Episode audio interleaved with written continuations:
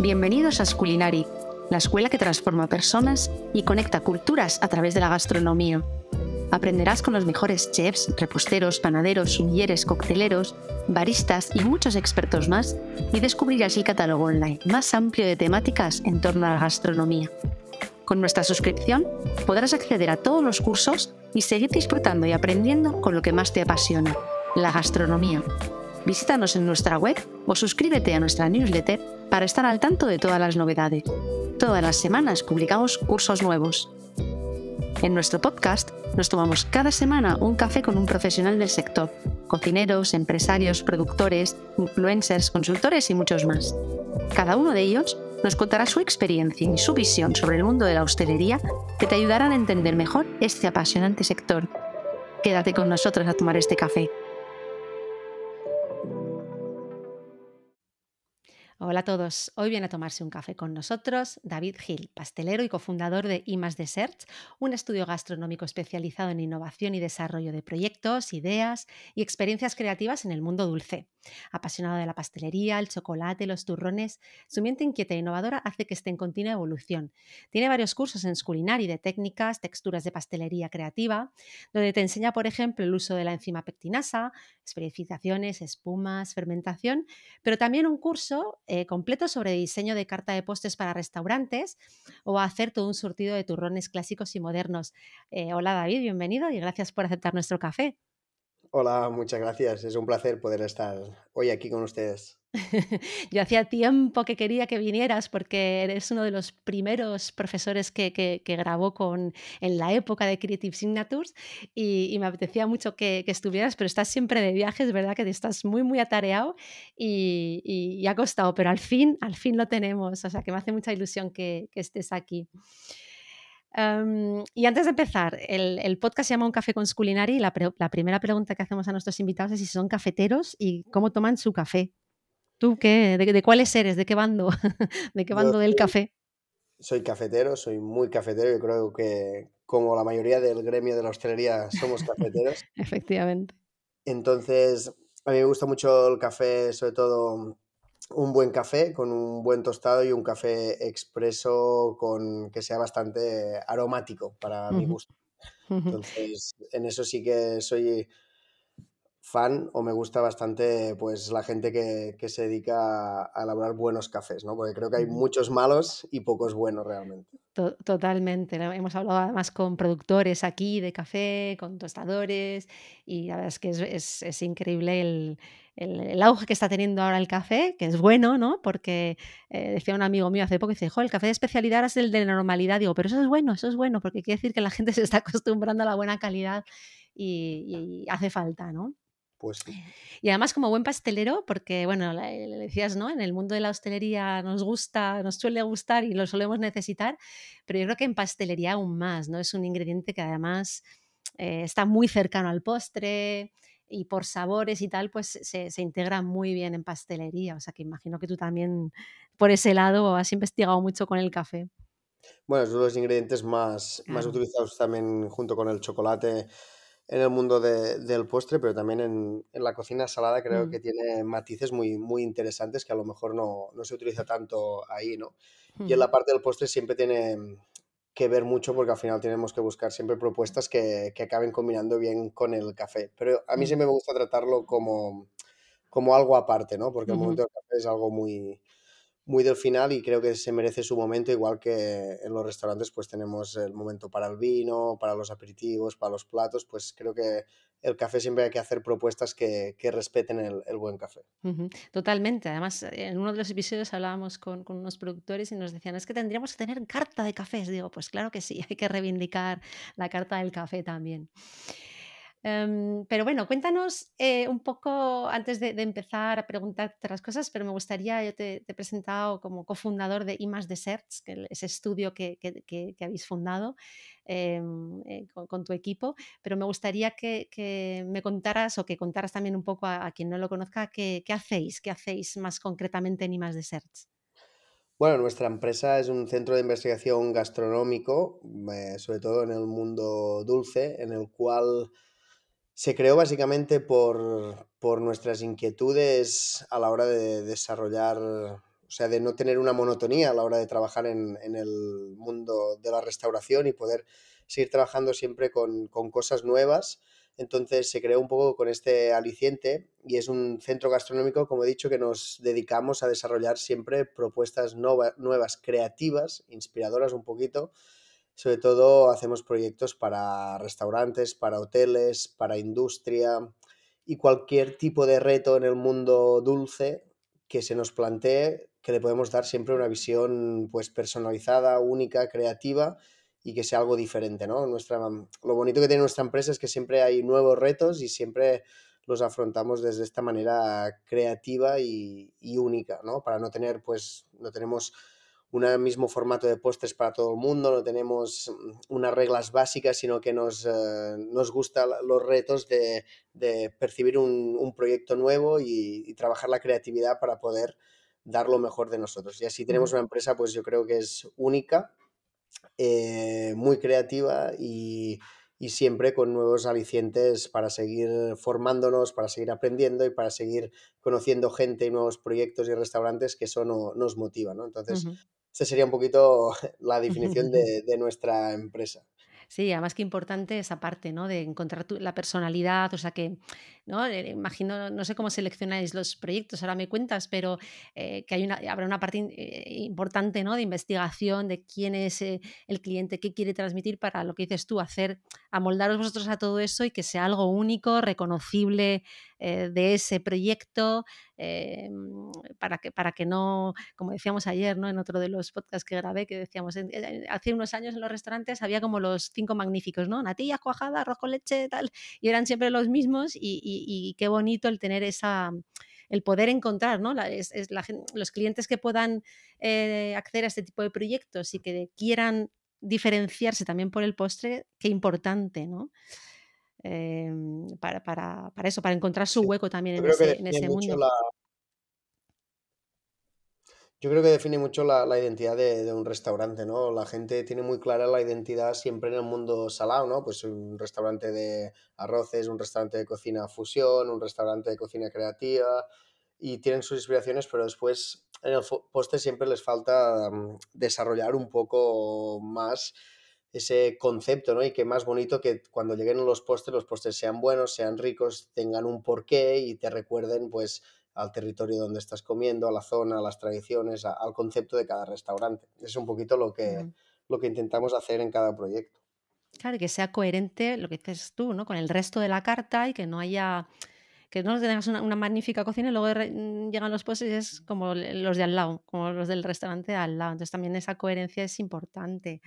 Claro que sí. ¿Y cómo, seleccionáis los proyectos? O sea, ¿cómo, ¿cómo os metéis en estas aventuras nuevas cuando llaman o los buscáis o cómo lo hacéis?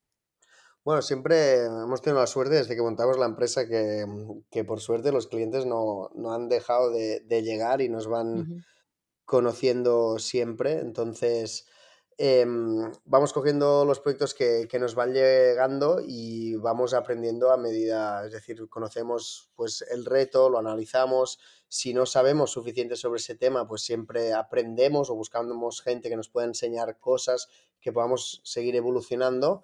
Y a partir de ahí cuando hemos conocido el proyecto pues siempre después intentamos pues desarrollar toda esa propuesta creativa y empezar a trabajar con, con, las pruebas. ¿no? Hay proyectos que llevan mucho más tiempo, proyectos que llevan menos tiempo, proyectos que son de una complejidad más grande, pues de entrar productos a industria que son más complejos, proyectos que requieren más de creatividad, ¿no? como pueden ser restaurantes de tres estrellas Michelin, restaurantes en los cuales tenemos que buscar un concepto más, más innovador. Entonces, un poquito, pues eh, la agenda siempre está llena y siempre los proyectos van, van llegando y, y los vamos co cogiendo y vamos aprendiendo con ellos. ¿Y qué es lo más difícil de todo ese proceso?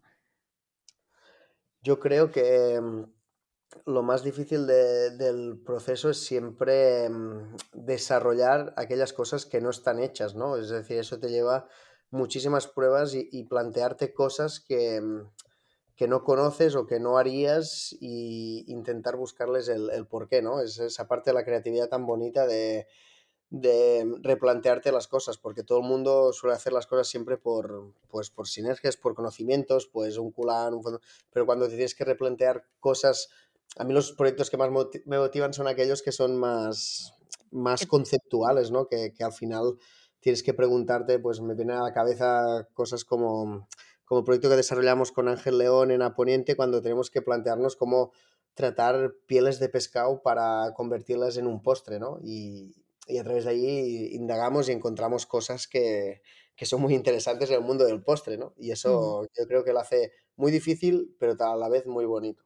Que el resultado, no, te ponen más al límite. Bueno, yo he tenido la suerte de probar tus postres en Aponiente precisamente y, y al final es esto, es, es, es, el calamar, por ejemplo, ¿no? Con, con la yema. O sea que al final son, son, todos te recuerdan esa, lo que decíamos al principio, ¿no? Esa, eh, ese concepto que ya vienes degustando en, en todos los pases anteriores, todos los, los platos anteriores, y, y, dices, pues ¿por qué no? Y, efectivamente yo creo que además la sorpresa ¿no? del, del, comensal en estos casos, pues, pero es eso, ¿no? Yo creo que es lo que, te ponga el límite un poco, ¿no? El papel esté en blanco y que te, y, y ahí en el, borde, en el borde del precipicio y que sea tan tan, tan arriesgado también, ¿no? En algunos casos.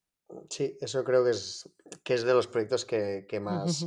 Después también hay proyectos que a lo mejor no son tan creativos así, pero tienen una parte de mm, como cuando entras en industria o a, a grandes proyectos, ¿no? Que al final pues conoces sistemas, maquinarias que comprendes como la industrialización de algunos productos, pues eh, puede ser realmente de una gran, gran calidad, ¿no? Y de, un, y de unos Mm. sistemas que no dejan de salir de la tradición, pero que lo han puesto a la industrialización. Y eso también te lleva a mundos muy, muy interesantes, ¿no?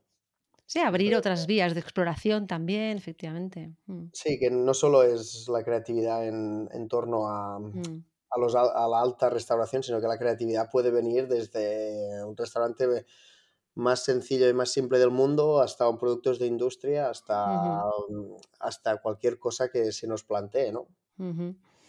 Y, en, y mm, ahora que hablas de esto que hablabas de maquinarias y tal, por ejemplo, en, en- en repostería, al final, de, de todo lo que llevas tú ya también investigado, eh, supongo que es, un equilibrio, ¿no? Pero que ¿es más importante el producto o la técnica? Yo creo que mm, yo como mi basante siempre ha sido, pues yo me formé como cocinero y luego como pastelero. Entonces siempre digo que, mm, que creo que mm, hay dos cosas que son muy importantes, ¿no? Primero que mm, los pasteleros deben aprender de los cocineros en torno a- al trato del producto y al respetarlo y, y saber darle ese valor, porque sin un buen producto no vas a poder nunca llegar a, a un buen resultado.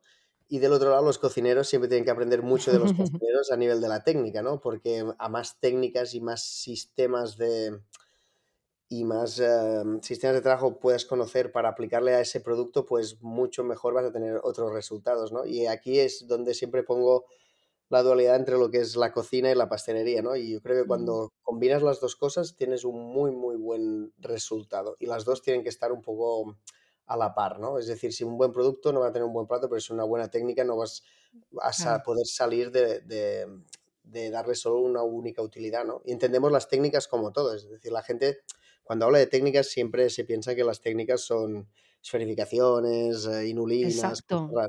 Las técnicas no deja de ser saber pues Aplicar un corte, calor, claro. el corte mirepoix, qué tipo de cocciones tienes. Una gen- Siempre pongo un ejemplo cuando doy clases a veces de el carrot cake. Siempre a la gente le gusta el carrot cake húmedo, ¿no? Y todo el mundo lo cocina, lo cocina en horno seco, por ejemplo. Y nadie se ha planteado que realmente se pueden cocinar los pasteles en horno a vapor y el almidón se gelifica a 80 grados, gelifica con una cocción al vapor y queda un bizcocho súper, súper húmedo, por ejemplo. Y eso sería una buena aplicación de, un- de ujú. una técnica que no tiene que, nada que ver con una técnica de estas, a lo mejor más modernas.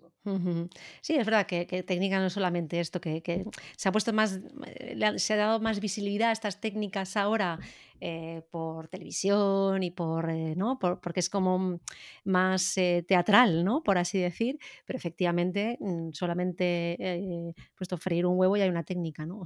Que, que efectivamente y mm, bueno, ahora también en, en el inicio he dicho que, que fuiste uno de los primeros en, en confiar en Sculinari en su época cuando, cuando éramos Creative Signatures. Eh, ¿qué, te atrajo en aquel momento del proyecto y, y qué te sigue atrayendo hoy en día que hemos vuelto a grabar varios cursos desde que somos eh, Sculinari? Bueno, a mí yo creo desde el, desde el primer momento me atrajo la, la posibilidad de poder compartir los conocimientos y, y llegar a, a mucha gente, ¿no? Yo creo que soy una persona que nunca suelo decir que no a las cosas, aunque por más tiempo o menos tiempo, pero me gusta siempre formar parte de, y hacer muchas cosas porque siempre he tenido el pensamiento de que mm, cuando haces cosas, te mueves, siempre conoces gente, te llevan a una cosa, conoces a otra gente, entonces todo eso siempre suma, ¿no? La gente a veces es más reacia a eso, dice, no, yo según qué cosas no hago, yo siempre me gusta casi hacer todo o todo lo que, o casi todo lo que me propongo, entonces cuando me lo propusieron en su momento, pensé que era una muy bonita herramienta de poder llegar a, a mucha gente, de poder compartir conocimiento y sobre todo mm, de, de poder expresar un poquito lo, lo que hacíamos, ¿no? En su momento. Y al final, pues, Uskunai creció, creció mucho y, y- y evolucionó un montón. Y eso, pues, para nosotros es, es muy bonito porque nunca había pensado que llegaría a tener un alcance tan, tan, tan grande como el que tiene ahora mismo. Eso es lo que te iba a preguntar. Eh, ¿lo, notaste eso? O sea, porque al principio, ¿no? Te, es un proyecto más, pues como, como cuando te viene un proyecto nuevo de, de creatividad o de investigación, lo que hablábamos antes, ¿no? Pero luego el resultado, ¿lo has, lo has, eh, has notado tú ese alcance y que la gente, eh, en la gente que te pregunta, en la gente que, pues por Sí, redes o lo que sea? Yo lo, lo veo sobre todo mucho en gente que me pregunta por redes y sobre todo cuando viajo mucho y cuando viajo sobre todo mucho por Sudamérica o, o a veces en Turquía o a veces en, en algunos países de Asia me dicen, ah, te, te vi, te, te vi en el curso, hice ¿Ah, tu? ¿En curso, y serio? Qué bueno. te hice tu curso de postres y mucha gente me pregunta por Instagram, si no tengo este producto, pero tengo otro producto, ¿cómo puedo hacerlo? Entonces es bonito ver que la, que la gente realmente te, te sigue, le gusta y, y que, y que mm, tiene ganas de hacer cosas, ¿no? Y, y que además te, siempre soy partidario que si, te, si me escriben o tal, pues intentar dar una respuesta que, porque esa gente está motivada y quiere hacer cosas y necesita a veces respuestas que, directas, ¿no? Entonces creo que eso es, es bonito. ¿Y, y tú cómo crees que has evolucionado también en, en estos años? ¿Cómo has cambiado? Porque, claro, al, al principio además, eh, me acuerdo que, claro, hace, al principio del todo era joven promesa, que nos, nos hacía gracia, ¿no? El, eh, que decíamos, ya, ya esto hay que cambiarlo, David ya no es una joven promesa, ya es un alguien afianzado. Pero que han pasado muchos años desde aquellos primeros cursos. ¿Cómo Sí, has, cómo has cambiado tú o cómo te ha cambiado todo no, no los cursos con nosotros, sino en general, cómo has evolucionado en Bueno, tu, en tu profesión. yo creo que, mm, que aprendí mucho en, en el momento que empecé con Sculinari y en ese momento era un momento de, mm, de muchas vivencias, de, de empaparme mucho de, de mucho conocimiento y, de, y sobre todo de crecer mucho y ahora mm, desde hace unos años pues mi visión cambió un poco más a la visión más eh, empresarial, de gestión, de más... em, de tener una perspectiva diferente también de, la pastelería y de los proyectos y, creo que, mm, que siempre digo un poco lo mismo, ¿no? Mi evolución ha sido siempre por suerte ya desde que salí de la escuela muy positiva, siempre he ido aprendiendo mucho y cerrando muchas etapas, pero sobre todo siempre les digo una cosa, que todo lo que he hecho hasta el día de hoy Em, siempre lo he hecho porque me sentía orgulloso de lo que estaba haciendo. Y si miro atrás, todo lo que he hecho, he cerrado etapas, he hecho otras cosas, tal, pero todo lo que he hecho me siento muy orgulloso de, mm, de todos los, los proyectos que, que he hecho y que, que he llegado a, a crear, ¿no? Entonces, eso es bonito también y, y estoy muy orgulloso de, de esto, de poder haber hecho todos los proyectos que, que he querido y creo que haberlo dado todo para hacerlos bien, ¿no? Que es un poco siempre nuestra misión. Si hacemos algo, hacerlo muy bien, diferente y creativo. Ese sería un poco Hombre, claro, al final tú has tenido, o sea, has, has teni- has tenido, has trabajado con gente muy top. Yo creo que eh, yo- tú ya tenías como la, el auto. El- la, el- la autoexigencia de fábrica, ¿no? Pero, pero imagino que también mm, has, tra- que has trabajado en sitios siempre eh, muy exigentes también, ¿no? Entonces eso eh, te va forjando cada vez más en este, en este sentido. Sí. ¿Me puedes repetir que se me cortó un poco? Ah, no, que digo que tú al final has trabajado siempre, eh, desde que saliste de la escuela con, con gente muy top, ¿no? Y que tú ya vienes, venías con esa autoexigencia de fábrica, seguramente, pero que luego pues se habrá intensificado todavía más, ¿no? Con, con, con toda esta gente que has trabajado. Sí, yo creo que mm, siempre le- les digo a mi equipo, porque tengo la suerte de que tengo un equipo maravilloso que, me- que me aguanta, que es, es muy Yo siempre digo que mm, si yo soy autoexigente conmigo mismo y, y mucho, ¿no? Pues también les exijo a, a, los demás. Por eso que al final, sí, eso me lo marqué desde siempre, de, de, no, de no estar conforme, de intentar siempre superarme o buscar mis límites y con eso también llevo a mi equipo a que, a que Pero si uno mismo no se autoexige, es difícil que, que la gente con que trabajas pues busque esa perfección, ¿no? Y eso sí que es verdad que viene dado de, de, de, la gente y de todo lo que has ido trabajando y los sitios donde has trabajado, pero también lo tiene uno muy adentro, ¿no? Es decir, la búsqueda de la perfección, la perfección no existe, pero esa búsqueda de, constante de, de, mejorar o de hacerlo mejor y diferente, eso sí se puede hacer. Y en eso siempre lo aprendí mucho de, cuando viajé, estuve en Japón, de la mentalidad que tienen los japoneses a la hora de, de, por ejemplo, de hacer un concepto, de tener un restaurante y levantarse y hacer solo una cosa pero intentar que cada día esa cosa sea mejor que el día anterior. Y su misión es que cada día sea mejor que el día anterior. Entonces, si te lo planteas así, es como si tienes un restaurante, cada día puedes ir al restaurante y hacerlo mejor que lo que has hecho el día anterior. Y así mejorar y mejorar y mejorar.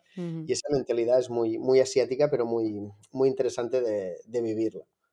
Sí, el concepto este de mejora continua del Kaizen es, es japonés, o sea que, que, efectivamente ellos siempre están en, en, busca de la excelencia. Es verdad que no, que no es el fin, lo que decías tú, ¿no? No, no existe la perfección, el fin no es ese, pero el superarte y, y siempre encontrar cosas nuevas que hacer y, y con, con, cada cosita ir mejorando, pues eh, es, es, importante.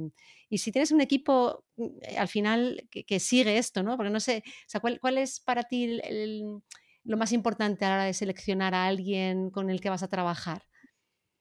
Yo, eso siempre, hay una frase que, que, me dijeron hace tiempo que tú te debes rodear de las, con las personas que pasas más tiempo, mm. ¿no? De las personas que más te gusta como su forma de ser, ¿no? En función de cómo te rodeas con esas personas, te define muy bien cómo eres tú. Entonces, yo siempre soy partidario de que para mí los conocimientos sí son importantes, lo que uno sabe o lo que uno no deja de saber, eso es, es un poco relativo, pero lo que es más importante es eh, la persona como es y, y sobre todo la, la actitud, actitud, que tiene ¿no? Claro. Mm. Sí. Para mí, por ejemplo, he tenido gente, o yo cuando, por ejemplo, empecé en el Tickets no era ni pastelero, y, y me dieron el cargo y tenía gente que, que venía de prácticas y me enseñaba a mí, ¿no? Entonces, uh -huh. la actitud frente a las cosas para aprender, para intentarlas luchar, sepas más o sepas menos, esa es, es la, la, clave, ¿no? Porque los conocimientos los puedes aprender, pero la actitud es una cosa que si no viene dada de fábrica,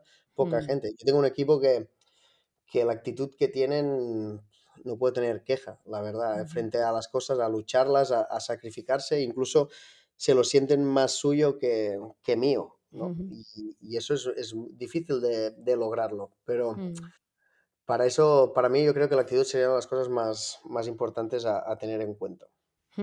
Sí, totalmente. Estoy, ahí estoy de acuerdo porque efectivamente aprender, pues mira, luego se puede, hay, hay, hay, infinidad de maneras de aprender y mirando el de al lado con una plataforma como Masculinaria o como sea, ¿no? Pero sí, efectivamente, sí. si no tienes ganas, si no tienes esa pasión, si no tienes ese, esa voluntad, eh, no quiere decir que todos los días mm, vayas a, mil por hora emocionado, ¿no? Hay días mejor y peor, pero efectivamente que, quieras esa mejora continua que hablábamos eh, antes. Y mmm, antes hablábamos un poco de tu evolución. ¿Te, darías algún consejo eh, a ti mismo si pudieras volver a, como al pasado, ¿no? Que, que, el David de hoy pudiera ver al David de hace 20 años y dijera, consejito, haz, esto, haz lo otro. No sé si te darías a ti mismo algún consejo. Sí, bueno, tengo uno guardadito que es, que es que para mí es importante, pero creo que si pudiese volver atrás, eh, emprendería antes mi, mi, camino, ¿no? A veces la gente tiene miedo a hacer sus cosas, sus sueños, sus proyectos, eh, ¿no? Por, por muchas mm. cosas. Y creo que la gente tiene muchas cualidades adentro, pero que no las sabe ver en un momento concreto. Entonces, si yo volviese atrás, creo que haría muchas cosas antes de las que he hecho ahora, ¿sabes? Entonces emprendería mis caminos personales a lo mejor más antes, porque creo que uno no le tiene que tener miedo a, a cumplir sus sueños y a, y a montar sus, sus, proyectos, porque con trabajo, esfuerzo y pasión puedes conseguir muchas cosas, ¿no? Al final todo, todo sale para adelante. Mm, si, le echas esfuerzo y dedicación. Ese sería mi, mi consejo. No me arrepiento porque de todo lo que viví, viví muchísimas cosas y aprendí un montón pero sí, si volviese atrás, sí que, mm, sí que vencería esos miedos para, para emprender antes el, el proyecto personal. ¿Y, y cómo has aprendido? O sea, toda la parte esta, porque claro, emprender eh, no es fácil, ¿no? Lo hemos hablado también en muchos episodios de este, de este podcast, que hay gente que, pues, que no tiene ni idea y se lanza, ni le sale bien, otro le sale mal, pero que al final te das cuenta que, mm, porque tú aparte de, claro, lo he dicho en, en, en la presentación, aparte pastelero, aparte de creativo y tal, es que también eres empresario. Entonces, tú, esta parte además de gestión, de empresario, ¿cómo lo has aprendido? ¿O, cómo, o en quién te has fijado? ¿O, o cómo, cómo, lo has hecho? Porque al final llevas una empresa que, está, que, que le va bien, entonces, eh, ¿cómo has hecho esto? Para, por si alguien lo escucha y dice, ostras, pues mira, a tener en cuenta esto, ¿no? En la parte más empresarial. Sí, que mm, por mi parte tengo que contar primero que tengo la suerte de tener a, a mi hermano que se encarga de, de, de la parte más de, de gestión, pero la otra cosa que sí tengo que tener claro es que mm, cuando montamos la empresa teníamos como muchas teorías, muchas, eh, muchas listas, muchas fórmulas de cálculo, muchas tal, y al final lo que te das cuenta en la vida que, mm, que uno cuando, cuando va avanzando tiene que tener pues la capacidad de que cuando se equivoca, rectificar, volver a aprender, volver a cambiar lo que estaba predispuesto, no funciona, pero tengo que buscar una solución, y vas redirigiendo tu empresa y vas aprendiendo a gestionar pues todo lo que son pues eh, tanto los equipos, las ganancias, las pérdidas, eh, las inversiones, eh, los proyectos tienes que ir jugando pues un poco a, a balancear ese, ese, equilibrio, ¿no? Y, y, al final yo creo que cuando te lanzas pues sí es difícil, pero, pero lo que no puedes caer nunca es en el, siempre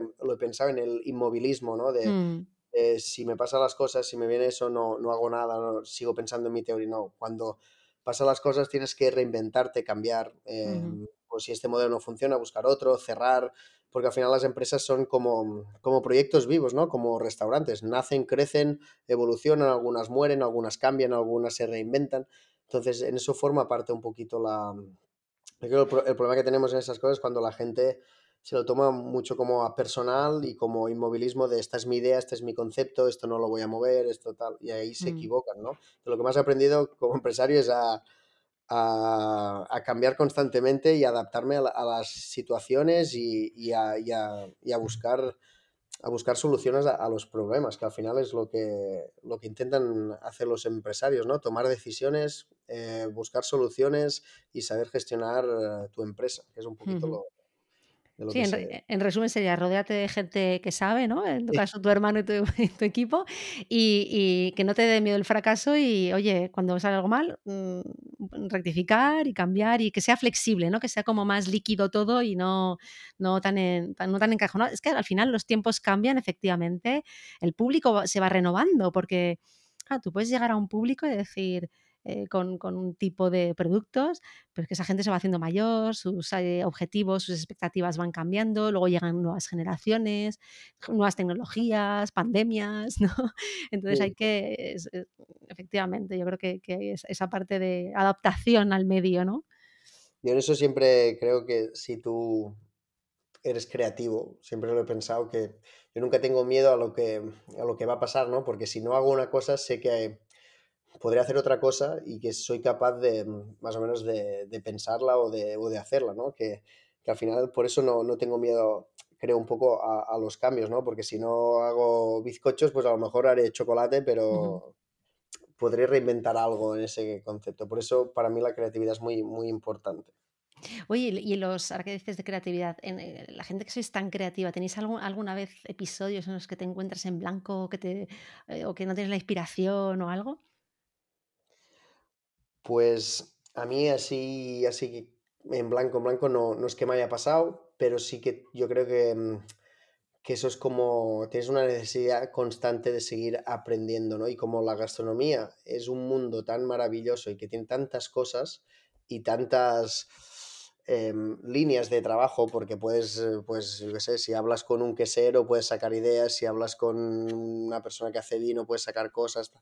Entonces, como tiene un mundo tan grande que puedes seguir aprendiendo, nunca, hemos, nunca he tenido esa, Mm. esa, ese pensamiento en blanco, ¿no? Siempre he tenido como ideas porque siempre he ido aprendiendo y siempre me he ido em, eh, bebiendo de nuevas fuentes de, de creatividad, ¿no? Que siempre me han abierto mundos. Pero creo que, que al final supongo que llega un punto que sí te puede, que te puede pasar. Porque sí he vivido, por ejemplo, temporadas en las cuales el agotamiento mental mm, es, es bastante importante a veces, ¿no? Por cuando tienes que pensar muchos conceptos, muchas líneas, eso te puede pasar. Entonces necesitas un, un tiempo de, de abstracción para, para parar y para volver a reubicar cada cosa, ¿no? Pero, pero más o menos no. Yo creo que, que la, la creatividad es una cosa que también sale mm, muy compartida, ¿no? Con tu equipo, con tu gente, Claro. con profesionales, con tal. Y mm, Mm, ser, sí, que al final no estás solo, que que siempre, ¿no? Si uno tiene un un momento de que eso es lo bueno también de trabajar en equipo, ¿no? Que si tienes un momento un poco más de de bajón o de flaqueza tal, pues que siempre puede haber alguien que te lo impulse por otro lado del equipo, o sea, que es eso es también es importante, efectivamente. y la gente siempre habla mucho de, mm, de creatividad y si es verdad que se hace creatividad y, y, mm, y de- desarrollamos, pero realmente hay muy pocas personas que hagan creatividad o innovación en torno Mm, a solo la primera, mm, pues la primera vez que se ha inventado algo desde cero, que se ha hecho algo desde cero y tal. Mucha gente hace creatividad en torno a muchas cosas que ya existen, ¿no? claro. Pero, pero había un momento con Ferran Adrià en, el, en, la, en la Wikipedia cuando me decían, mira, nosotros pensábamos que habíamos inventado el helado salado de trufa negra o el helado de azafrán, ¿no? Y entonces cuando ellos se pusieron a, a escribir pues, la historia de la gastronomía con la Wikipedia, repasaron todos los libros, encontraron un libro de 1700 que había un cocinero francés que elaboraba el helado salado de trufa o de, de azafrán. Entonces, realmente, por eso te digo que, aunque tú lo pienses, la creatividad, o para ser creativo e innovador, habría que saber o ir al fuego de cuál fue la primera persona que inventó eso, que Mm, creó eso, que desarrolló eso por primera vez, ¿no? mm, Entonces es muy difícil cuando hablas de creatividades extremas o de... Y hay muy pocos restaurantes que sean realmente creativos, como por ejemplo Mugaritz o como gente que, que crea por primera vez algo o que hace algo por primera vez, ¿no? Sí, porque además hay que ser, o sea, para, para eso hay que ser muy, muy arriesgado y no todo el mundo está dispuesto a asumir ese riesgo. Es decir, que efectivamente es muy difícil crear algo de cero, de, de- o sea, ha inventado la pólvora, ¿no? Se ha inventado algo que, que- que na- que nadie había visto en el mundo antes, ¿no? Pero hay que ser muy, muy, muy arriesgado para proponerlo como una alternativa. O sea, en un restaurante, por ejemplo, al final es, un, es algo que es, es una alternativa de venta, un, no sé cómo decirlo, un, es una venta que, dices, ostras, aquí o me encumbro o, o palmo toda mi pasta. Entonces, no todo el mundo está dispuesto a seguir ese, ese riesgo, ¿no? Entiendo. Sí, sí. Y al final la creatividad siempre mm, se define sobre todo por los recursos que puedas tener, por la capacidad económica que le puedes dedicar Claro. también y por tener también ese punto de suerte, ¿no? O de, Sí. o de inspiración divina que, que te puede venir. Entonces todo el mundo eh, es creativo, hay gente que tiene más facilidad y menos facilidad para ver realmente esas cosas que la gente no se plantea y poder sacar esas ideas, pero cuando hablamos de creatividad pura y tal, es, es mucho más difícil, ¿no? mm, Trabajar en, en conceptos que te requieren mucho tiempo, mucho mm, pensamiento y sobre todo también inversión para poderlo hacer. total, totalmente. Oye, me decías también antes de empezar, bueno, viajas mucho, también has, has mencionado, ¿no? Que has viajado a Japón, bueno, has mencionado Japón, Turquía, pero has viajado a muchos más sitios. ¿Qué, qué tendencias ves em, a nivel internacional en, en- en cocina o en postre, lo que, lo que tú quieras, de lo que tú quieras eh, hablar? No sé si hay alguna, algo que hayas visto o eh, por allí que todavía no hayamos visto aquí, o somos ahora mismo nosotros el, en España la tendencia. Bueno, yo creo que mm, sobre todo en Sudamérica está despertando un movimiento culinario muy interesante, como hace España, como hizo España hace años atrás. Mm, Entonces, creo que, por ejemplo, Sudamérica será uno de los próximos países donde habrá una gran revolución gastronómica, porque creo que mm, tienen un gran producto eh, por explotar y, y cada vez tienen mm, más eh, técnicas y más conocimientos porque eh, pues van avanzando su gastronomía y creo que ahí hay muchas cosas por, por hacer y entonces creo que es uno de los movimientos que vendrá. Y también veo así como pues grandes países que cada vez buscan más su, su identidad en sus cocineros y en sus cocinas para explotar su territorio y sus y sus eh, platos y sus productos, ¿no? Entonces eso también es muy bonito, porque antes a lo mejor había una tendencia muy grande en, en ver lo que hacía Francia, lo que hacía España, lo que hacían eh, grandes eh, cocinas mundiales, pero ahora también veo que muchos países están empezando a explotar sus, sus, sus recursos, sus gastronomías y sus productos, que eso es lo más bonito, ¿no? Que cuando viajes te den lo que come esa gente en, en su país y, y, te cuenten la historia de, del por qué, eh, porque la gastronomía eh, mueve mueve el mundo. Es decir, yo siempre mueve cultura, cuando, sí, sí. Uh -huh. Cuando tú viajas y llegas a, a, un país, lo primero que ves es un mercado, comes sus productos, ahí entiendes cómo come la gente, porque todo está ligado a la gastronomía. Y eso uh -huh. Creo que es una de las cosas más maravillosas que tenemos, que es ese turismo gastronómico que, que puedes hacer. -huh. Y por otro lado, pues sí que hay una tendencia muy, muy fuerte también de las influencias nórdicas y también hay una tendencia bastante importante, sobre todo del, de un poco de reducción de azúcares, de tendencias más livianas, de, de una pastelería un poco diferente también que, que cada vez va cambiando. ¿no? Entonces, uh -huh. eso pues, sería un poquito en resumen general lo que, lo que puedo encontrar cuando, cuando viajo. Uh -huh. Sí, no, pero como decías, es, es bonito estos países eh, que a lo mejor no han explotado su gastronomía, porque todos, como dices tú, o sea, todos desde el, el, el tiempo eh, comemos, ¿no? O sea, que eh, en todos los países hay, hay una gastronomía, eh, pero el, el, querer llevarla a ese punto más allá, el querer eh, hacer difusión de esa gastronomía. Pienso en África también, ¿no? O sea, que tienen productazos, tienen también una, eh, una gastronomía muy ancestral y a lo mejor todavía no ha explotado tampoco, ¿no? Y, y, y, y, tiene que hacerlo en algún momento también. O sea, que ojalá y que eso ayude luego eh, también a, a, a solucionar eh, o por lo menos dar visibilidad a quiénes son para, para, solucionar hambre en el mundo, etcétera, y toda esta gente que no tiene nada que, que comer, ¿no? O sea, que, que, ojalá que esto sea un vehículo para, para cambiar también eh, el mundo, ¿no? La gastronomía. Sí, Oye, sí. y, y mm, con todo lo que haces, ¿tienes algún hobby? ¿Te da tiempo a hacer hobby, a tener hobbies? Sí, cada, o sea, me dediqué una parte de, de mi vida a mis aficiones y a, y a, mis cosas, pero yo tengo, o sea, mi afición es la bici de carretera. Uh -huh. La bici. Me, sí, sí, uh -huh. me desconecta, me, me, me, hace un reset y, y me va, me va súper súper bien. Esa es una de, de, las, de las aficiones que... ¿Y practicas? Que más, sí, sí, los sí, fines sí. de semana. Ah, qué sí, empecé a sacarme tiempo para practicar, para disfrutar también con mi, con mi pareja y, uh -huh. y para viajar, que es otra de, de, mis aficiones. Pero sobre todo, bici de carretera es lo que, lo que me gusta. Viajar en bici, ¿no? Bueno, decías, en el, creo que en una de las entrevistas que, que grabamos en uno de tus cursos, ¿No decías algo así de, de, viajar en, o dar la vuelta al mundo en bici o viajar por África pues en bici o algo así, ¿no? Me suena. que recorrer África en bicicleta. Eso es. Digo, algo me sonaba de esto. sí, sí. Qué guay, sí, es que es, es, es, son, son esos sueños que tenemos siempre que dices, algún día tengo que hacer esto, pero bueno, si te lo propones, como lo que decíamos antes, yo creo que, que lo, podrías, lo podrías hacer, sería precioso. Y si luego lo vas documentando además, pues imagínate lo que puedes sacar de ahí. Hay que hacerlo, hay que hacerlo. ¿Y mm, ¿cómo, cómo, te gustaría a ti que fuera el sector de la hostelería de aquí a poco? Si tú pudieras diseñarlo, si tú, si tú pudieras ser el, el arquitecto de este sector, ¿cómo, ¿cómo, lo harías? Buah, es una pregunta compleja. Eh... ¿O qué le quitarías? ¿Qué le, qué le pondrías que no tenga?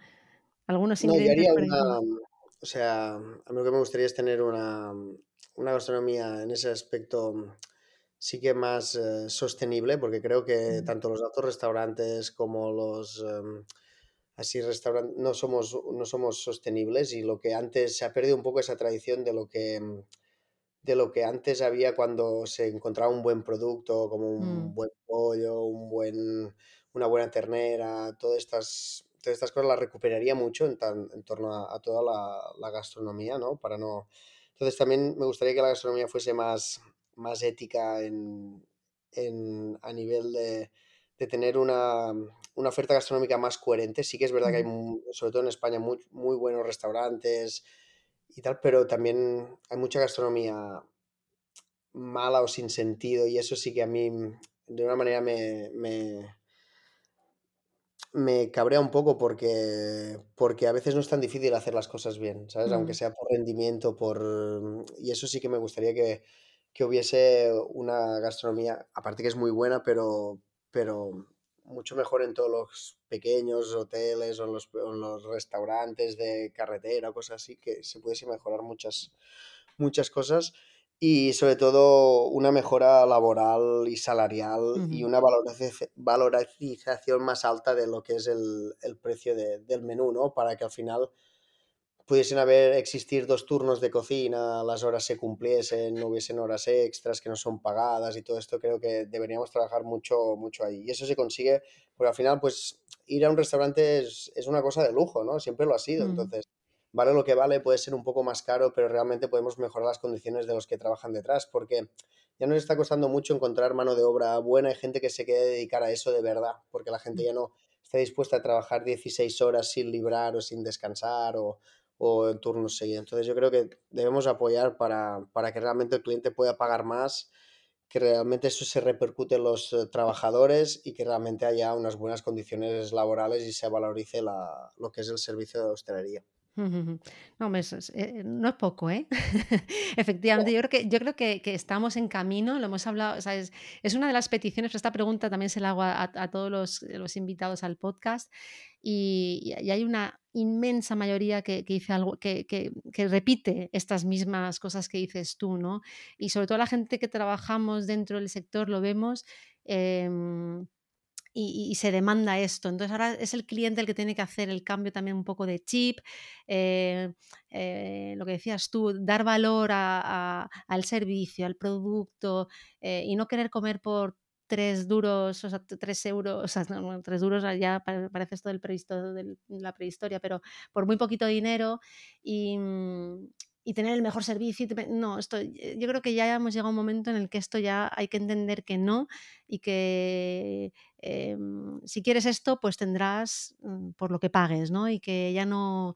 eh, eh, ¿cómo decirlo? Eso no, no- no me sale, pero que, que- que no, no, no sea tan lineal, o sea, que haya como mucha oferta, ¿no? Hay un abanico muy grande de oferta. ¿Quieres pagar poquito? Pues tendrás lo que hay. Y si quieres algo mejor, pues hay que ir subiendo el precio. Yo creo que es, que es difícil, o sea, no es, un camino fácil, pero, pero hay, que, hay que conseguirlo por lo que dices tú, por, por- por la profesionalización del sector y la gente que trabaja en él, darle valor a toda esa formación eh, y, a, esas horas que, echa la gente, ¿no?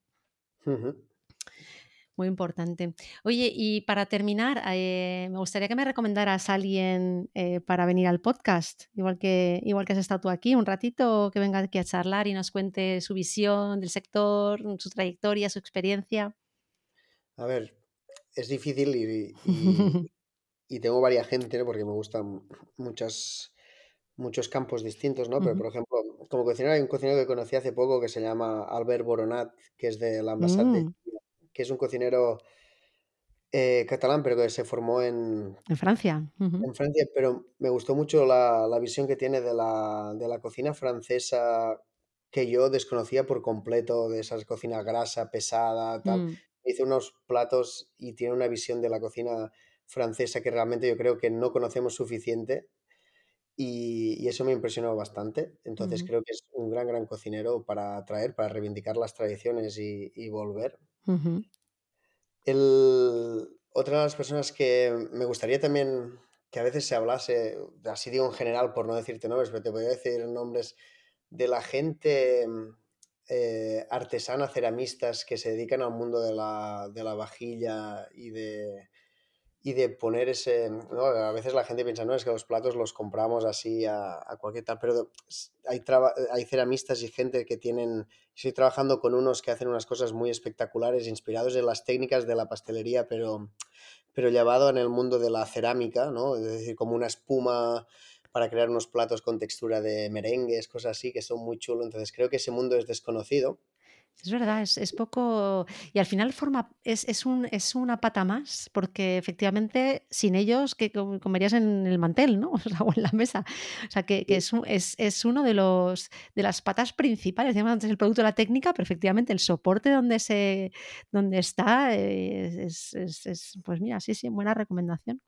Y además te das cuenta cuando viajas por el mundo que la cerámica tiene mucho que ver con la manera en que come cada civilización en el mundo, ¿no? Entonces también es muy bonito darle valor a, esa gente. Y otra de las, de las áreas que me gusta mucho y que aprendí un montón de cosas es el mundo también de, de los fermentos lácticos y los quesos. Y eso también me gustaría que los queseros artesanales que se dedican a hacer quesos con fermentos lácticos y con, mm. con todo el sistema artesanal, pues tuviesen voz, porque yo aprendí muchas cosas de, de ese mundo del mundo del queso. Y el mundo de pastelería, pues siempre hay grandes panaderos o gente como José Romero, que por ejemplo en el mundo del panetón es muy interesante. Y entre otros, pero pasteleros no me gusta recomendar porque ya, o sea, los conozco mucho y gusta ir a buscar gente de, de, áreas externas que nos puedan aportar cosas al mundo de la pastelería, ¿no? Siempre creo que sí que los pasteleros tienen mucho que decir y han dicho mucho, pero también creo que hay muchas áreas que aportan al mundo de la pastelería, de la cocina, como es la cerámica, como es el mundo de los quesos, como podría ser el mundo de los, de los vinos. Pero yo creo que estas, y el, estas tres eh, cosas que he dicho serían las que me gustaría pues, poder escuchar En, en podcast. No, pues muy interesante. Sí, sí, mira, lo, de pues Albert Boronat sí lo, conocemos también y, ya, le propuse, ahora tengo que encontrar fecha porque hablé con él en noviembre y, le propuse venir, o sea que a ver si lo conseguimos. Pero mira, la, parte de, ceramistas y tal, mm, sí que no lo había pensado y me parece una súper recomendación. Y, gente del mundo queso, mira, vino, vinieron, han venido uno o dos, no me acuerdo ya, em, del mundo más eh, queso vegano, ¿vale? No es, no es exactamente lo mismo, pero también eh, nos hablaron del proceso, de cómo lo hacen, etcétera. Pero, pero intentaremos también invitar a alguien a ver si se anima alguno a, venir aquí. Pues. Súper. Pues eh, nada más, David, muchísimas gracias por, habernos dedicado esta, esta horita a estar aquí con nosotros y contarnos eh, un poco de esta visión que tienes, a lo que te dedicas, etcétera. Bueno, vuelvo a recordar los cursos que hay, mm, lo pondremos en las notas del podcast, pero tienes eh, un montón de cursos. En, no sé si eres el que más cursos tienes en culinario, o sea que, pero pondremos todos porque hay, hay uno para cada gusto y, son muy, muy, muy interesantes. O sea que, lo, vuelvo, lo vuelvo a recordar para que la gente que no los conozca los, los explore y disfrute mucho con ellos también. Seguro que sí, haremos nuevas cosas. sí, sí, sí, eh, espero. pues lo dicho, muchísimas gracias, y nos vemos prontito. Muchas gracias, nos vemos en Culinary. Gracias. Si te ha gustado esta charla, no te pierdas ningún episodio del podcast y suscríbete. Te esperamos cada semana con más invitados. Estamos en todas las plataformas. Solo tienes que buscar el podcast Un café con Sculinari. Te esperamos también en nuestra página web y redes sociales para que conozcas todos nuestros cursos y a nuestros profesores.